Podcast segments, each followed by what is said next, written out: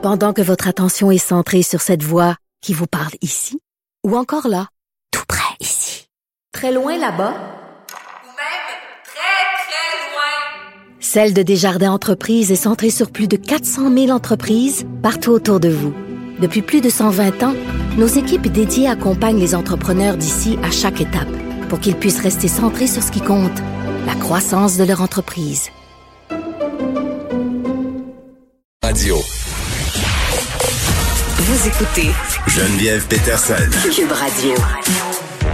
Vous allez juste pas en revenir, OK? Pendant la pause, j'ai reçu un courriel de l'école, d'une des écoles de mes enfants, dis-je. Et là, pour vous démontrer à quel point c'est un cafarnaum sans nom. Bon, on a des effets scolaires à payer à chaque année, là, parce que, savez-vous quoi, l'école au Québec, c'est pas gratuit. Il faut payer en plus de déjà payer des taxes. Et là, bon, c'est pas une terre en bois de bout, là, c'est genre 25-30 pièces. Parfois, c'est un peu plus. Mais, euh, bref, tout ça pour dire que d'habitude, on paie ça par chèque ou en argent à l'école. Mais là, euh, dans les établissements cette année, la CSDM a mis sur place un système de paiement par Internet. Et là, je reçois un courriel de l'école pour me dire qu'exceptionnellement, cette année, ce système-là était hors fonction. Donc, on devra payer nos effets scolaires par chèque ou par argent comptant, hein, en période de COVID-19, c'est assez moyen. C'est vraiment n'importe quoi et c'est vraiment euh, de l'improvisation. Et là, je suis pas en train de dire que c'est la faute du directeur de l'école de mes enfants, là, mais à un moment donné, donnez-nous les moyens. Aidez-nous à vous aider. C'est ce que j'allais dire. Bon. On va s'en aller ailleurs. Euh, on va se parler euh, de spectacle. Moi, perso, je vais assister à mon premier spectacle euh, COVID-19 dans les prochaines semaines. Je vais aller au spectacle de Dumas. Mais cet été, on n'a pas eu de festival. L'été prochain, il y en aura. Ça sera par contre des festivals légèrement, et là c'est un euphémisme modifié hein, pour s'adapter à cette nouvelle réalité qui est la nôtre. J'en parle avec Élise Jeté, productrice de contenu pour Tableau des grandes amatrices de festivals devant l'éternel. Salut Élise. Salut Geneviève. Bon, euh, là... Euh, je sais pas de quoi va avoir l'air euh, les festivals cet été, mais toi, présentement, je pense que tu es en Abitibi pour le FME. Oui, en cette semaine, c'est le Festival de la musique émergente en Abitibi-Témiscamingue, le FME. C'est normalement le festival qui clôt notre été, donc c'est avec lui qu'on termine, qu'on devient nostalgique de tous les beaux festivals qu'on a eus durant la saison. Mais là, c'est le seul, tu sais, parce que la santé publique a permis les, les festivals à partir du 31 août. Et comme c'était euh, tout récent, là, le 31 août, ben le seul que, qui pouvait garder sa même plage horaire que d'habitude, c'est-à-dire la fin de semaine de la fête du travail, c'est le FME. Hmm. Et on est à Rouen-Noranda, donc, pour le, pour le FME. D'un bout à l'autre du site, Geneviève, il n'y a que des gens avec des masques. Oh Et on doit regarder nos spectacles, la totalité de nos spectacles assis. On n'a pas le droit de se lever. Jamais. T'as pas le droit de te shaker le popotin? On peut pas shaker le popotin. Hier, j'ai commencé mon festival en allant voir le spectacle de No Bro, qui est comme un groupe de filles qui font du gros rock, là, mais du bon gros rock, et je ne pouvais pas me lever. Et là, c'était assez j'avais comme des pulsions de me lever, donc je finissais tout le temps debout quand même, et je me faisais avertir tout le temps, assoyez-vous madame, assoyez-vous madame, ou remettez votre masque. Donc si on est debout, en tout temps, on doit porter un masque même dehors. Donc c'est vraiment, vraiment contraignant.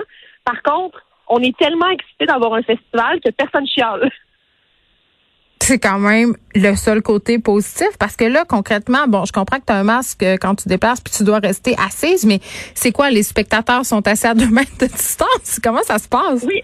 Ben, la façon euh, que ça fonctionne, il y a deux, euh, il y a deux spectacles types. Il y a ceux qui sont à l'intérieur et ceux qui mmh. sont à l'extérieur. Donc là, comme l'automne commence, ce que vous allez vivre dans les prochains mois, prochaines semaines, c'est probablement le concept intérieur qui est le suivant. Donc, les gens entrent par une porte et sortent par une autre porte. Donc, on s'assure que les gens se croisent pas à l'entrée et à la sortie euh, des salles de spectacle.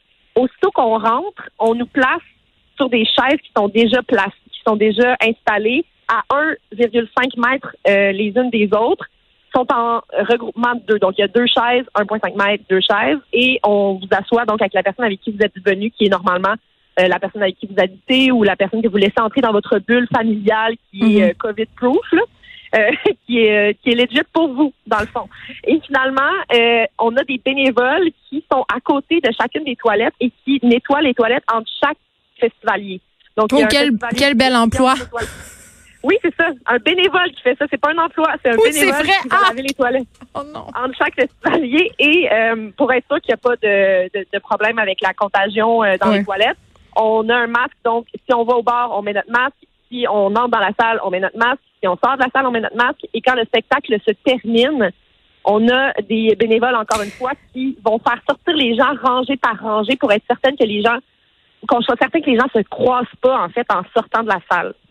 C'est vraiment spécial et surtout, quand on regarde un spectacle de rock, ici, il y a beaucoup de spectacles qui bougent. On a envie de danser, on est habitué de danser au FME et on est habitué surtout d'être collé parce que le FME, c'est vraiment on- il est reconnu pour utiliser des petites salles où les, on condense des gens. Là.